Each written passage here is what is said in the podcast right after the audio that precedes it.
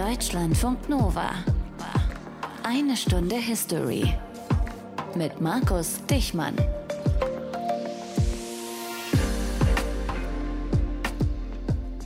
Wenn man was wegnimmt, einfach so, ne, ohne zu fragen, ja, dann muss man es auch zurückgeben. So haben wir das ja eigentlich auch schon immer unseren Kindern beigebracht, ne? Nicht einfach was wegnehmen, das macht man nicht. Weil wenn man es macht, dann hat man geklaut. Diebstahl. Und macht man das unter Einsatz von Gewalt, nennt man das Raub. Solchen Raub haben wir Europäer an vielen Orten dieser Welt betrieben und wir Deutschen nochmal in ganz besonderer Form, wie wir heute lernen werden. Denn heute geht es hier in eine Stunde History um Kunstraub. Aus den prallgefüllten Schatzkammern der Menschheitsgeschichte. Euer Deutschlandfunk Nova-Historiker Dr. Matthias von Helfeld. Grüß dich, Matthias. Hi, sei gegrüßt. Und sehr viel werden wir dann heute über den groß angelegten und auch ja systematischen Kunstraub der Europäer während der Kolonialzeit sprechen. Aber bevor wir dahin kommen, Matthias, den Kunstraub als Idee gibt es ja eigentlich schon sehr, sehr lange. Und man muss hinzufügen, und wie. Und er hatte sogar System. Und es wird auch heute noch angewendet, auch ins Kalkül gezogen. Aber in der Antike, da sollte durch Kunstraub die kulturelle und natürlich auch die politische Identität des jeweiligen Gegners zerstört werden. Und gleichzeitig sollte die Überlegenheit des Siegers dadurch zum Ausdruck kommen. Also aus der Siegersicht war das eine durchdachte Kulturpolitik und aus der Verlierersicht eine vollständige Demoralisierung. Dann nennst du doch mal so ein paar antike Beispiele. Ja, also zum Beispiel im Krieg zwischen Griechenland und Persien im, man glaubt es kaum, 5. Jahrhundert vor Christus. Genau 479. Da fiel nämlich der persische König Xerxes I. in Athen ein. Die Perser, die eroberten Athen. Es gab Verwüstungen, es gab Verschleppungen und es gab vor allem sehr viel Zerstörungen. Aber die Statuen der Tyrannenmörder Harmodios und Aristogeiton, die wurden nicht etwa kaputt gemacht, sondern geraubt. Die Statuen von Harmodius und Aristogeiton. Warum gerade die beiden? Ja, das wissen wir von Thukydides. Das ist nämlich ein antiker Historikerkollege aus dem alten Athen. Über den haben wir auch schon mal berichtet. Der lebte knapp vor mir, nämlich 460 bis 400 vor Christus. Ganz knapp. Ganz knapp. Mhm. Und der berichtet in seiner Geschichte des Peloponnesischen Krieges über die beiden, die bei den Panathenischen Spielen 514 vor Christus den Tyrannen Hipparchos ermordet haben. Mhm. Gemeinsam mit seinem Bruder war der nämlich Tyrann seit 527 vor Christus. Und das und waren der, diese beiden Harmodius und Aristogeiton, ja? Genau. Okay. Und der Mord an diesem Tyrannen, das war ein Sieg für die Demokratie in Athen. Und wenn du jetzt die Statuen der beiden Täter raubst, dann sollte auch die Erinnerung an sie zerstört werden und damit die Erinnerung an den Beginn der attischen Demokratie. Und das ist sozusagen der Urgrund, auf dem die westlichen Demokratien des 21. Jahrhunderts stehen. Mhm. Von den äh, Griechen kommen wir mal zu den anderen europäischen Urahnen, nämlich zu den Römern. Und da kann man zum Beispiel, habe ich mir mal angeschaut, auf dem Forum Romanum, also mitten in Rom, sehen, dass Kunstraub sogar zur Schau gestellt wurde auf dem Titusbogen. Nämlich, da sieht man, wie die Römer mit allen möglichen Schätzen sich vom Acker machen aus Jerusalem. Also bei denen spielte Kunstraub auch eine große Rolle. Ja, man kann sagen, geraubte Kunst war bei denen so etwas wie ein Siegerpreis. Also römische Feldherren und natürlich auch Senatoren, die schmückten sich damit. Die Raubkunst wurde, wie du eben beschrieben hast, öffentlich zur Schau gestellt. Und das war so etwas wie eine, nennen wir es mal, imperialistische Geste. Mhm. Die Statuen der besiegten Gegner standen auf öffentlichen Plätzen und darunter steht sozusagen nicht hingeschrieben, aber gedacht, seht her, was wir geschafft haben. Und daraus entwickelte sich dann die Vorstellung, die Römer hätten im Falle eines Sieges sowieso das Recht, nicht, die Kunst der Besiegten zu rauben. Also, Kunstraub, das sieht man hier, ist keine moderne Erfindung. Es gab ihn schon immer und er diente immer schon der Demoralisierung der Unterlegenen und der Zerstörung einer kulturellen Identität. Was die Griechen und die Römer also schon gemacht haben, haben wir dann hier in Europa weiter und weiter fortgesetzt, bis rein in die Zeit des Kolonialismus. Ein großer Teil der Stücke, die zum Beispiel in ethnologischen Museen in Deutschland und Europa zu sehen sind, stammen aus dieser Zeit, wurden damals gestohlen, geraubt und beschlagnahmt. Zuletzt zum Beispiel haben Bronzestatuen aus Benin für Aufsehen gesorgt. Die werden nämlich in Berlin ausgestellt, sollen aber nun zurückgegeben werden. Anders sieht es aber aus bei einem Raubkunststück aus München. Und die Geschichte dazu erzählt uns jetzt eine Stunde History-Reporter Martin Krinner. Am Wuri, einem Fluss, der durch das heutige Kamerun in Westafrika fließt, gibt es eine jahrhundertealte Tradition. Die großen Familien der Küstenstadt Douala bauen einmal im Jahr riesige Holzboote. 40 oder 50 Männer haben darauf Platz. Und beim Ngondo, dem jährlichen großen Wasserfestival, sitzen sie alle hintereinander auf dem Boot mit Paddel in der Hand und treten zum Wettrennen gegen die anderen Familien an. Wie aber das Rennen ausgeht, das hängt nicht allein vom Trainingszustand der Männer ab, sondern auch vom Tanguay, dem langen Schiffsschnabel vorne am Bug. Der Tanguay ist eine Holzschnitzerei, die mehrere Meter lang sein kann. Sie zeigt zum Beispiel Menschen, Tiere, Boote oder ähnliches. Und er wird äußerst detailreich ausgearbeitet und bunt bemalt. Und er gilt bei den Menschen in Kamerun als magisches Objekt. Denn der Tanguay trägt die Kraft aus der Tiefe des Flusses in sich. Im Dezember 1884 aber wird eines dieser Kultobjekte geraubt von deutschen Soldaten. Als Vergeltung und um Druck auszuüben. Kurz zuvor war es einem Abgesandten des deutschen Kaisers gelungen, sogenannte Schutzverträge mit mehreren Herrschern in der Region abzuschließen. De facto wurde das Gebiet damit zur deutschen Kolonie, denn Schutz bedeutete weniger den Schutz der Einheimischen als vielmehr den Schutz deutscher Handelsinteressen. Einer der Herrscher aber weigerte sich, seine Unterschrift zu geben, ein Mann namens Lok Priso.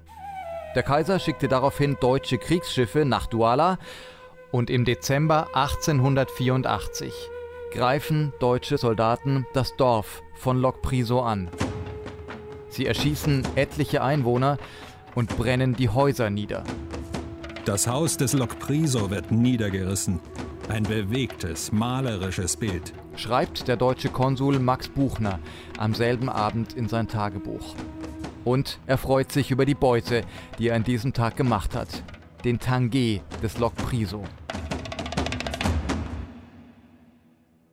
Als Max Buchner ein Jahr später nach Deutschland zurückkommt, übergibt er den Tanguay der Königlichen Ethnographischen Sammlung in München.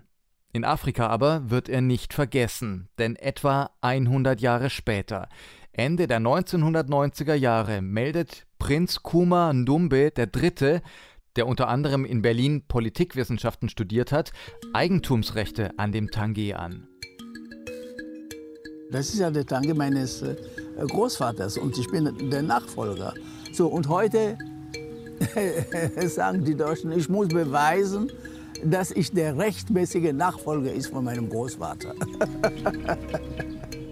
Bis heute aber hängt der Tanguay im Museum Fünf Kontinente in der Münchner Innenstadt und erteilt damit das Schicksal diverser Masken, Figuren, Schmuckstücke oder der berühmten Benin-Bronzen, die nicht nur im Berliner Humboldt-Forum, sondern in sehr vielen Museen in Europa gelandet sind. Die meisten dieser Kunstwerke wurden aber niemals oder nur einmal ganz kurz in Ausstellungen gezeigt. Die koloniale Mentalität ist hier weit verbreitet. Die Menschen denken, dass wir nichts haben, dass wir nichts sind, dass wir nie etwas waren. Und deswegen streben wir danach, wie die Kolonialherren zu sein, um als Menschen angesehen zu werden. Aber das ist völlig falsch.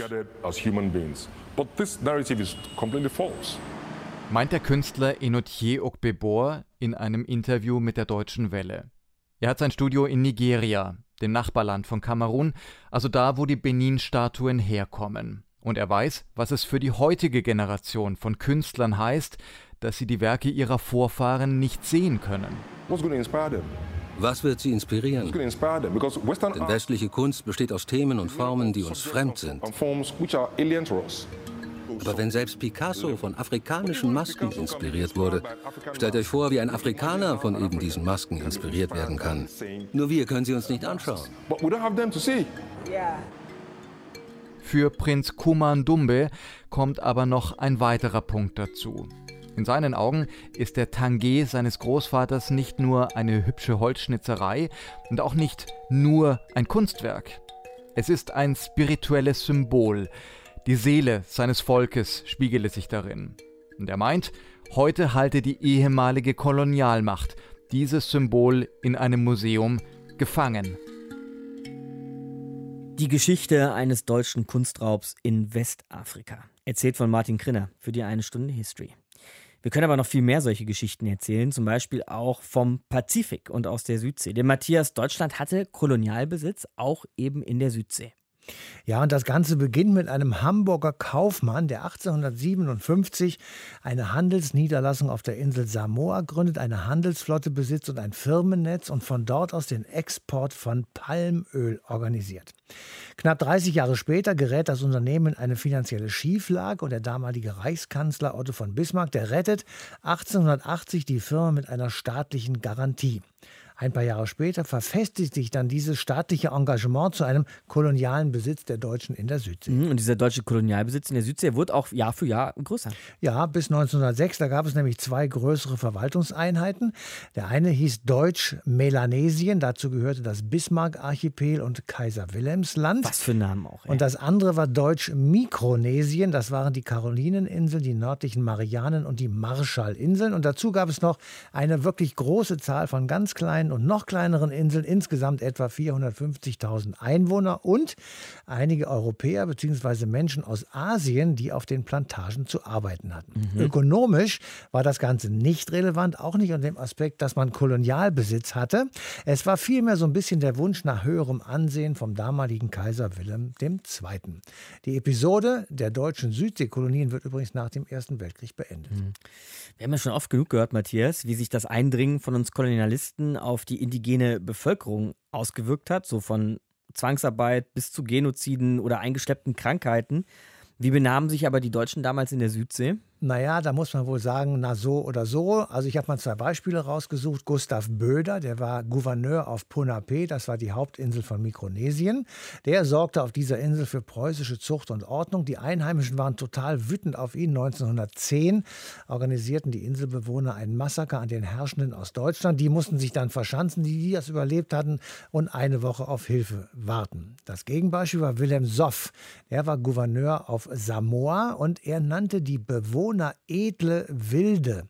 Und es waren für ihn Fremde und eben nicht Untermenschen oder Sklaven. Und sie wurden auch nicht geprügelt. Und dieser Wilhelm Soff, der genießt bis heute einen hervorragenden Ruf auf Samoa. Und wir bleiben noch einen Moment in Deutsch-Melanesien, deutsche Kolonie in der Südsee. Denn wenn wir heute über Kolonialismus und Raubkunst sprechen wollen, dann sollten wir uns auch mit Historiker Götz Ali unterhalten. Er hat nämlich ein in der Hinsicht sehr interessantes Buch geschrieben. Es heißt das Prachtboot. Hallo, Herr Ali. Hallo. Und das haben Sie eben nicht zuletzt geschrieben, dieses Buch, Herr Ali, weil Sie einen ganz persönlichen Zugang zum Thema haben. Könnten Sie uns den vielleicht mal verraten? Ja, ganz einfach. Das habe ich schon früh gewusst, schon als Kind. Wir hatten einen Militärgeistlichen, einen Pastor in der Familie, mhm. der auf dem Kriegsschiff, das dort die Flagge gehisst hat, die deutsche, 1800 83, 84, zuvor in Deutsch-Südwestafrika, dabei war als Militärgeistlicher. Und immer wenn die da mit ihren Kriegsschiffen in der Südsee um eine Insel rumgefahren sind, die sie noch nicht kannten, die auf den Seekarten nicht drauf war, die sie von britischen und niederländischen Leuten hatten, dann haben sie die nach einem Schiffsoffizier benannt. Und der Militärgeistliche hat nun mal den Rang eines Offiziers. Mhm. Und so kriegten wir diese Insel Ali, die heißt Sia eigentlich. Mhm. Und aber die ist auf deutschen Seekarten aus dieser Zeit verzeichnet. Also eine Insel in der Südsee nach ihrer Familie benannt. Das ja, wir haben dort eine Insel. Ja. ich habe auch Leute kennengelernt, die dort schon waren. Mhm. Und dieser ihr Vorfahr hat da etwas, wenn ich das so salopp sagen darf, mitgehen lassen.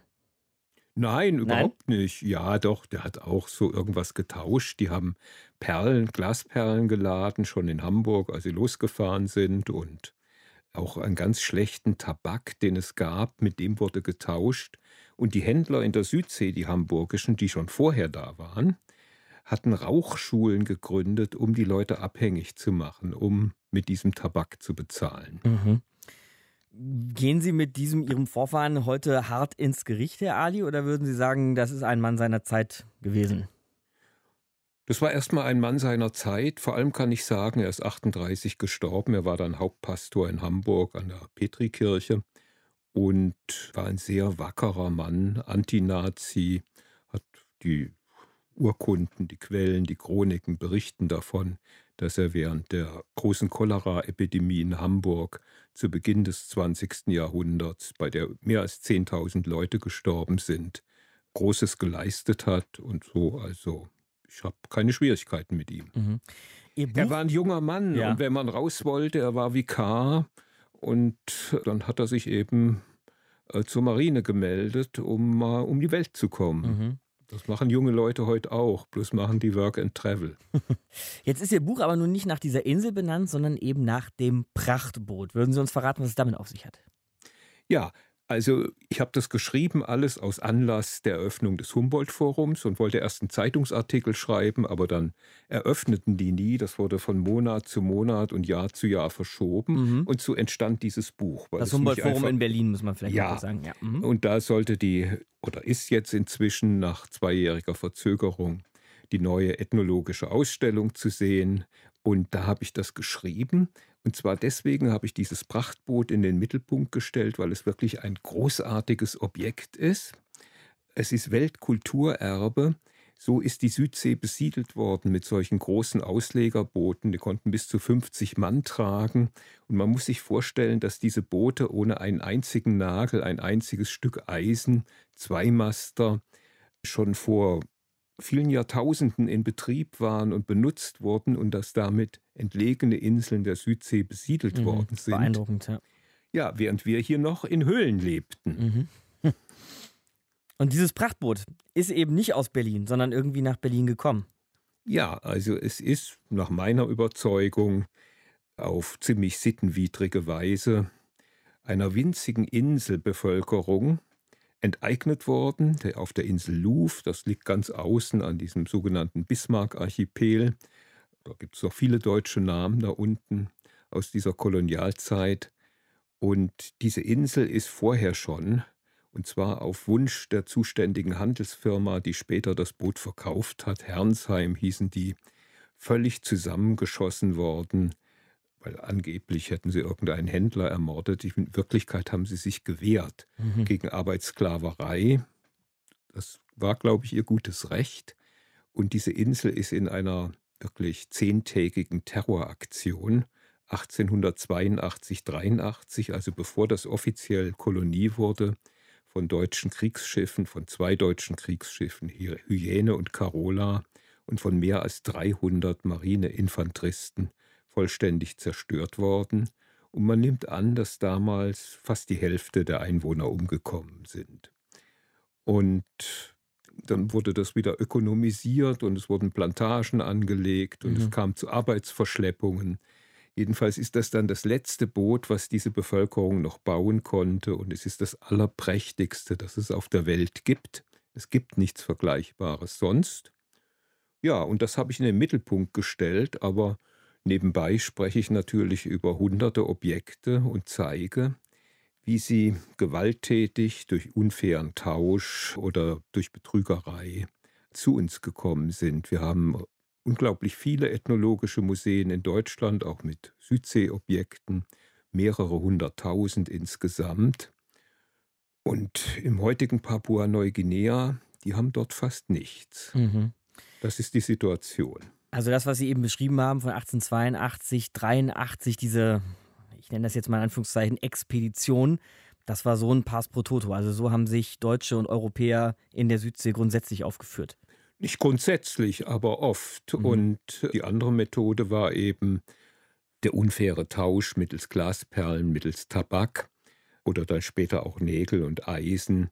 Jedenfalls steht das in keinem Verhältnis zu dem, was das heute wert ist. Und die ja, die Leute wurden schon übers Ohr gehauen und ihrer Kultur beraubt.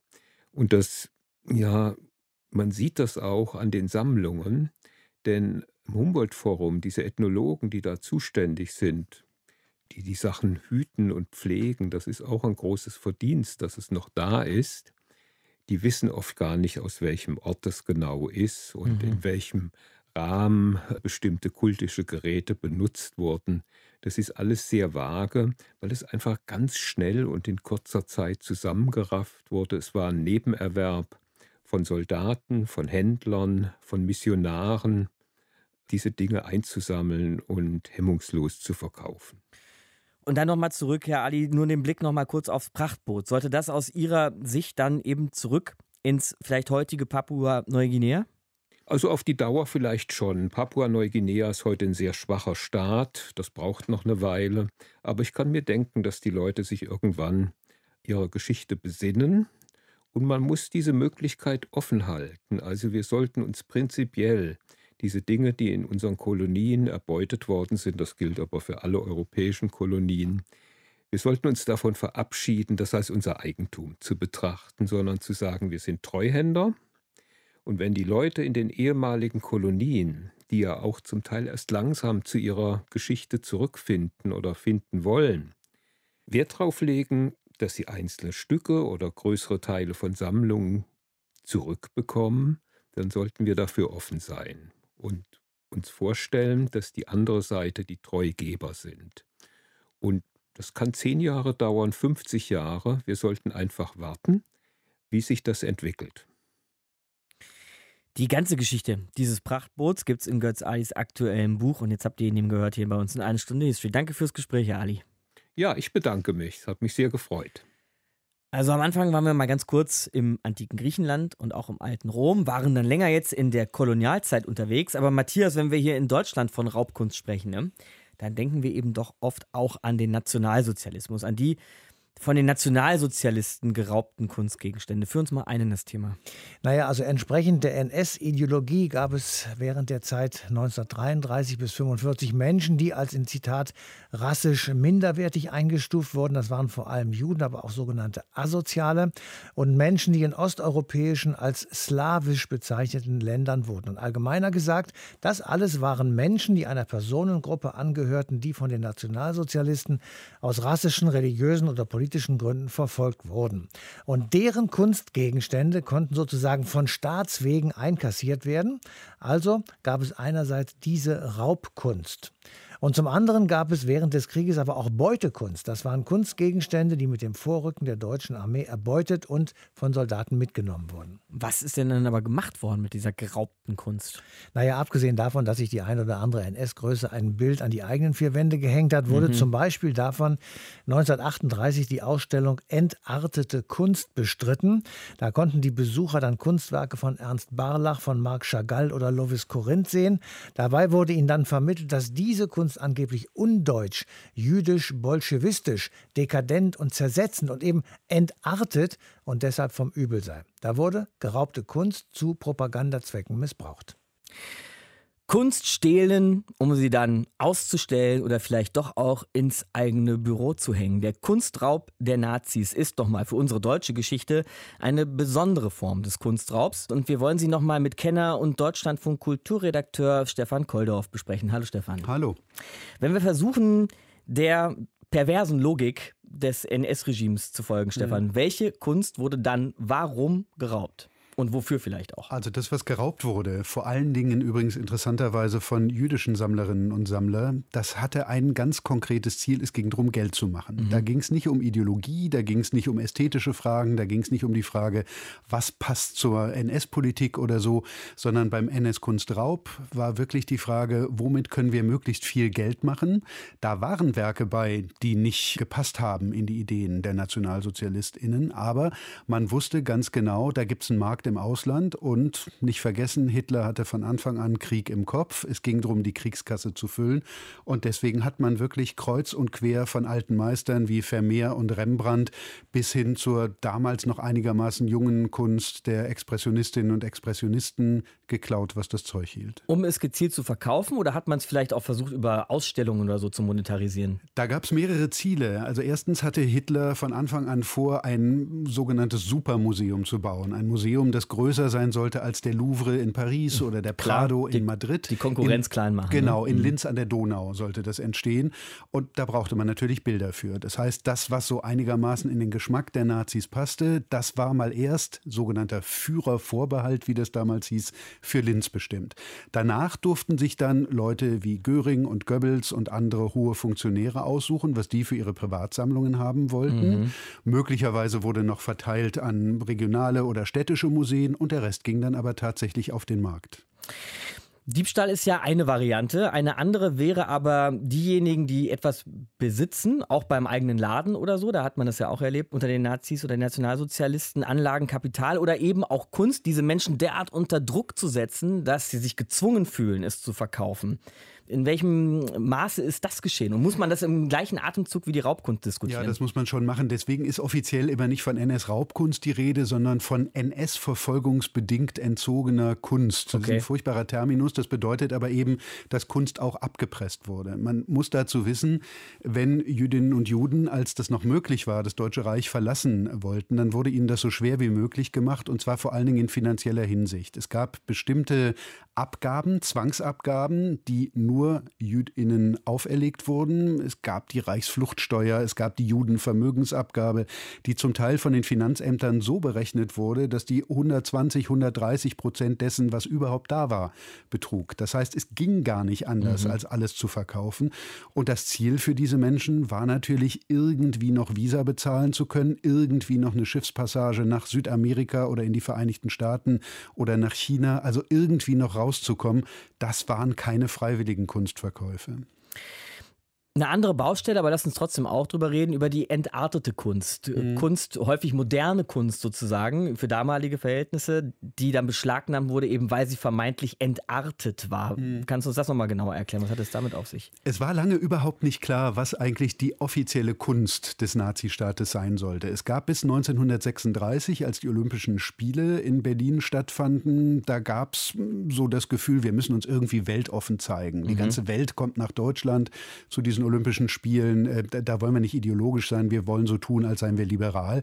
Und da gab es sogar Diskussionen, ob nicht der Expressionismus, also Kirchner und Heckel und Schmidt-Rottloff und Werefkin und so weiter, mhm. ob das nicht die offizielle Staatskunst sein könnte. Und zwar deswegen, weil man das als eine Art nordische Kunst ansah, im Vergleich zum südlichen Impressionismus des ewigen sogenannten Erbfeindes Frankreich. Mhm. Studentenverbände beispielsweise um Baldur von Schirach haben sich ganz massiv eingesetzt für den Expressionismus. Expressionismus. Nach den Olympischen Spielen hat Hitler dann allerdings seine berüchtigte Rede über die deutsche Kunst gehalten und hat erklärt, es gibt bestimmte Sachen, die sind entartet. Also alles, was den deutschen Menschen nicht so heroisch und die Frauen so, Entschuldigung, gebärfreudig, wie man das haben wollte, darstellt, das gilt künftig nicht da mehr. Da passt so ein Expressionist da nicht mehr rein. Absolut nicht. Das waren natürlich Spitze, das waren aggressive Gesichter, das waren wilde Formen und Farben, die Mühle am rauschenden Bach sozusagen mhm. und das schöne Familienbild. Und da ist dann tatsächlich 37, 38 eine staatliche Kommission durch die deutschen Museen gezogen und hat Zehntausende von Werken als entartet beschlagnahmt. Da hat der Staat sich sozusagen selbst bestohlen mit der Begründung, das ist nicht mehr gewollt in diesem Staat. Auch das ist aber nicht, wie es heute immer wieder heißt, vernichtet worden, nur zu einem sehr, sehr geringen Teil. Nee, auch das ist an Händlerinnen und Händler gegangen, die es dann im Auftrag der Staatskasse versilbern sollten. Also auch da ging es um Geld. Na klar. Jetzt ganz, ganz wichtig, Stefan. Was ist aus all diesen Kunstwerken nach 1945 geworden? Die sind natürlich nach wie vor in öffentlichen und privaten Sammlungen. Die öffentlichen Sammlungen kümmern sich drum. 1998 gab es die Washingtoner Erklärung, in der sich 44 Kulturnationen, unter anderem Deutschland, verpflichtet haben, wir suchen nach dieser NS-Raubkunst und wir tun das, wie es immer so schön heißt, proaktiv. Also mhm. wir öffnen unsere Archive, alle dürfen gucken, wir selbst richten auch Stellen ein. Also in den Museen, die Bund, Länder und Kommunen tragen, passiert das, mal mehr, mal weniger. Es hängt aber natürlich auch noch ganz viel in privaten Sammlungen und da gibt es keine Handhabe, das ist verjährt, da kann man auch keine rückwirkenden Gesetze mehr erlassen, da kann man eigentlich nur ans moralische Selbstverständnis der Besitzerinnen und Besitzer appellieren. Wenn ihr da was habt, was mal jüdischen Familien gestohlen worden ist, überlegt doch mal, ob man es nicht irgendwie zurück geben könnte. Und was in öffentlichen Sammlungen ist, ich meine, da sind wir jetzt vielleicht wieder eher so im ersten Teil der Sendung, wo mhm. es dann auch um Raubkunst aus Kolonialzeiten geht und so. Und trotzdem aber mal diese Grundidee zu diskutieren, Stefan, sollte man das nicht irgendwo irgendwem zurückgeben, dem es ursprünglich mal gehörte? Das geschieht recht häufig schon, und zwar in ganz unterschiedlichen Formen. Ich habe mit vielen Erbenfamilien gesprochen, die mir zum Teil auch gesagt haben, glauben Sie denn allen Ernstes, wir wollen ein Bild von Max Liebermann im Wert von 250.000 äh, Euro jetzt hier in unserer Wohnung hängen haben? Uns geht es darum, ja. ja, uns geht's darum, dass das Unrecht anerkannt wird, das unserer Familie damals geschehen ist. Und von uns aus kann das Bild dann auch gerne im Museum hängen bleiben. Ich habe allerdings genauso viel Verständnis, wenn einer Familie ein wertvolles wertvolles Kunstwerk gestohlen wurde und Ihnen der Staat das zum Teil mit absurden Begründungen. Haben Sie denn noch eine Quittung? Wie können Sie denn beweisen, ja. äh, dass Sie das damals äh, gekauft haben, obwohl es Fotos gibt, obwohl es Inventare gibt? Wenn man denen das dann 70, 80 Jahre weiter vorenthalten hat, dass die damit zu Sotheby's oder Christie's laufen und sagen, so, die Enkel studieren, jetzt wollen wir endlich mal das Geld haben. Das finde ich ehrlich gesagt genauso legitim. Aber du hast total recht das Gespräch darüber, ob man zurückgibt, wie man zurückgibt, das muss geführt werden. Es ist nur nicht ganz einfach. Stell dir mal vor, du kaufst morgen auf einer Auktion ein Bild für viel Geld, stellst dann fest, das hat einer Familie gehört, die es vor zehn Jahren bei einer Galerie gekauft hat. Die hat es weitere zehn Jahre davor auf einer Messe erworben. Also im Grunde hast du mit diesem NS-Kunstraub gar nichts mehr zu tun. Da gibt es eine moralische Verpflichtung. Aber dass du da jetzt viel Geld für ausgibst und da plötzlich von jetzt auf gleich verzichten sollst, ist vielleicht auch nicht einzusehen. Also da muss man sehr, sehr flexible Formen finden. Sagt Stefan Koldorf, Deutschlandfunk Kulturredakteur bei uns in einer Stunde History. Danke dir, Stefan. Gern. Sie hängt also noch bis heute in großen Museen oder versteckt sich in privaten Sammlungen. Die Raubkunst von Nazis erbeutet oder eben, da haben wir ja heute angefangen, schon früher erbeutet von Kolonialisten. Reden wir mal drüber mit Hermann Parzinger. Er ist Präsident der Berliner Stiftung Preußischer Kulturbesitz, die zum Beispiel die staatlichen Museen in Berlin bestückt, mit über vier Millionen BesucherInnen im Jahr. Nicht schlecht. Hallo, Herr Parzinger. Hallo, Herr Wichmann. Herr Parzinger, in Ihrer Sammlung befinden sich auch solche geraubten Kunstschätze, oder? Nun klar, in großen Sammlungen äh, gibt es äh, Dinge, die illegal erworben worden sind. Das ist eine wichtige Aufgabe der Provenienzforschung. Vor mhm. allem NS-Raubkunst, da haben wir viel zurückgegeben. Seit 20 Jahren, äh, über 20 Jahren Washingtoner Prinzipien, 1998 verabschiedet. Jetzt ein noch ganz neues Thema, die kolonialen Kontexte von Sammlungen, SBZ bzw. DDR-Unrecht. Es ist ein weites Feld und Museen müssen sich natürlich mit der Geschichte ihrer Sammlung auseinandersetzen und auch Verantwortung übernehmen. Das ist die Provenienzforschung, die Sie ja eben auch angesprochen haben, Herr Patzinger. Wie machen Sie das bei Ihnen im Haus? In welchem Umfang geschieht das? Nun ist es so, dass es einerseits systematische Provenienzrecherche gibt und andererseits projektbezogene. Also wir haben feste Stellen für Provenienzforscher, die systematisch Bestände durchgehen, sei es NS-Raubkunst, da fängt man natürlich mit verdächtigen Beständen zunächst an, klassische Moderne und ähnliches. Und bei den kolonialen Kontexten ist es ähnlich, dass man mal in deutschen Kolonien anfängt oder Thema Benin ist natürlich jetzt war keine deutsche Kolonie, in Nigeria war eine britische Strafexpedition, mhm. ist aber ein klassischer Unrechtskontext. Das heißt, man fängt systematisch an, aber dann gibt es immer auch projektbezogene Förderungen, die dann bestimmte Konvolute, große Konvolute untersuchen, wo man bestimmte Verdachte hegt oder wo man bereits weiß, dass es einen Unrechtskontext gibt, um dann die genauen Umstände eben zu rekonstruieren. Sie haben gerade den Benin angesprochen, da gibt es ja eben Diskussionen um einige Bronzen, die in Ihrem Besitz sind. Was ist denn da der aktuelle Stand der Dinge? Gibt es Pläne, die zurückzugeben? Ich glaube, Nigeria hat darauf Anspruch erhoben. Ja, und es ist sogar so, dass wir eigentlich schon, also das heißt äh, Bund und Länder und die Kommunen und die zuständigen Museen jeweils haben sich schon dahingehend geäußert. Schon im April diesen Jahres gab es eine Runde bei der Staatsministerin Monika Grütters, wo wir gesagt haben, wir wollen substanziell zurückgeben. Wir sind in einem Gespräch mit der nigerianischen Seite. Wir sind schon zweimal in Nigeria gewesen. Der Gegenbesuch war auch. Wir sind in einer wirklich zweimonatlichen direkten Besuchsaustausch. Mhm. Dazwischen gibt es auch Kontakte und es geht einfach jetzt darum, wir wollen im nächsten Jahr, das war Teil des Beschlusses, bereits Objekte zurückgeben. Und äh, wir wollen aber auch künftig trotzdem weiterhin Benin-Kunst in Berlin im Humboldt-Forum, in anderen deutschen Museen zeigen. Aber wie das möglich sein kann, ob das Leihgaben sind dann nach äh, Eigentumsrückübertragungen, aber auch Fragen der Zusammenarbeit, das ist das, was wir im Detail jetzt gerade erörtern. Und wichtig ist für mich, die nigerianische Seite will auch diese Rückgaben als Beginn einer neuen Zusammenarbeit sehen, einer neuen Qualität der Zusammenarbeit und nicht etwa, man gibt zurück und das war's dann, sondern Rückgaben müssen der Beginn eines ganz engen Zusammenwirkens sein. Götz Ali war heute auch bei uns in der Sendung und Sie kennen ja ganz sicher seine Recherche zum sogenannten Prachtboot, das ja auch im, im Besitz der Stiftung Preußischer Kulturbesitz ist. Was ist mit diesem Boot?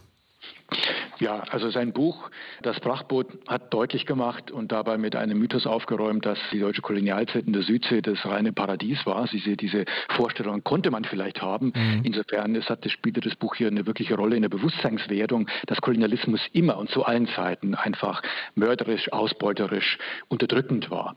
Mit dem Boot auf Luft, das 20 Jahre nach dieser deutschen Strafexpedition eben dann sozusagen erworben worden ist und dann nach Deutschland kam, ist es nicht so eindeutig, wie er es darstellt. Da gibt es auch Anhaltspunkte, die das in Zweifel ziehen. Aber entscheidend ist einfach, wir arbeiten zusammen mit dem Museum in Port Moresby.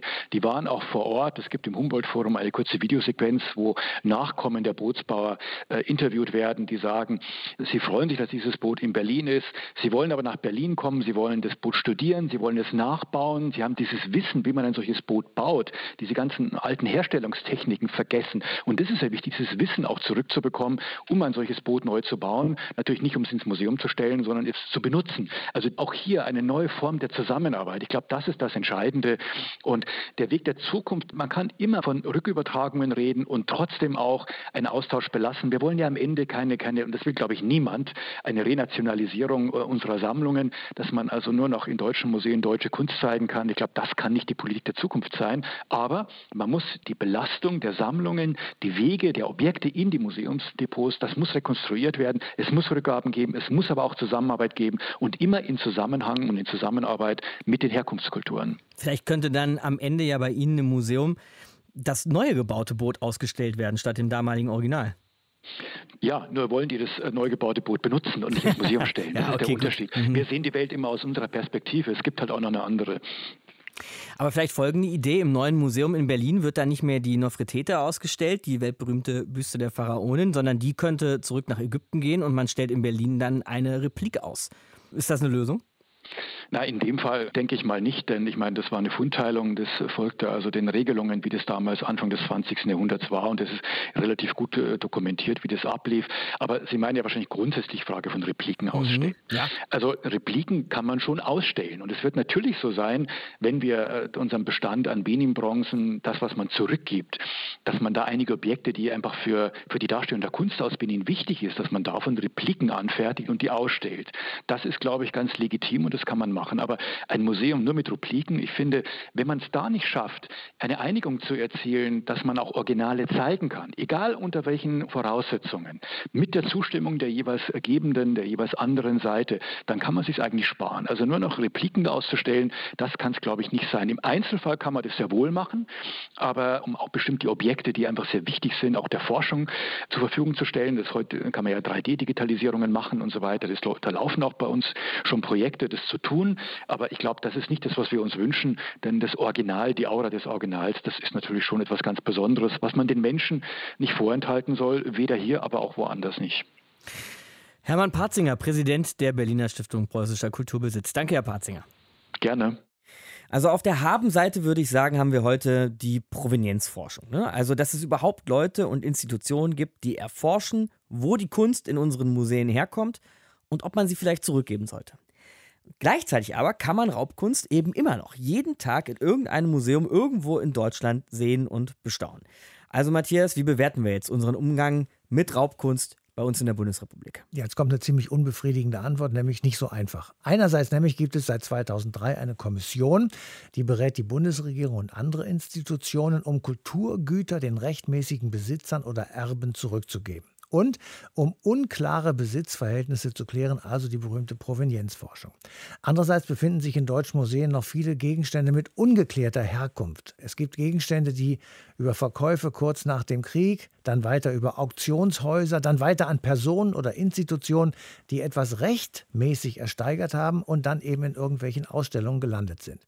Also manchmal sind das wirklich, finde ich jedenfalls, echt komplizierte Wege, die muss man erkunden und ich bin im Zweifel dafür, in deutschen Museen lieber Repliken auszustellen. Das merke ich eh nicht, wenn ich da Besucher bin. und die Originale lieber zurückzugeben. Das siehst du dann auf jeden Fall anders als der Herr Parzinger eben. Aber hey, Ambivalenztoleranz, ne? Wir sollten uns alle regelmäßig darin üben, auch zwei verschiedene Standpunkte zur selben Sache ertragen zu können. An der Stelle war es das nämlich für heute, für eine Stunde History diese Woche. Und ich muss sagen, ich freue mich schon sehr auf unsere erste Ausgabe dann im neuen Jahr. Denn da widmen wir uns mal einer Sache genauer, die für uns oft schon total wichtig war hier die aber noch nie so unsere ganze Aufmerksamkeit hatte. Wir widmen uns nämlich das nächste Mal der Archäologie. Indiana Jones springt im Dreieck. Und genauer, wir widmen uns der ewigen Suche nach der legendären Stadt Troja. Bis dahin wünsche ich erstmal euch eins, nämlich einen guten Rutsch. Und mein Name ist Markus Dichmann. Wir hören uns 2022. Deutschlandfunk Nova. Eine Stunde History. Jeden Freitag neu. Auf deutschlandfunknova.de und überall, wo es Podcasts gibt. Deine Podcasts.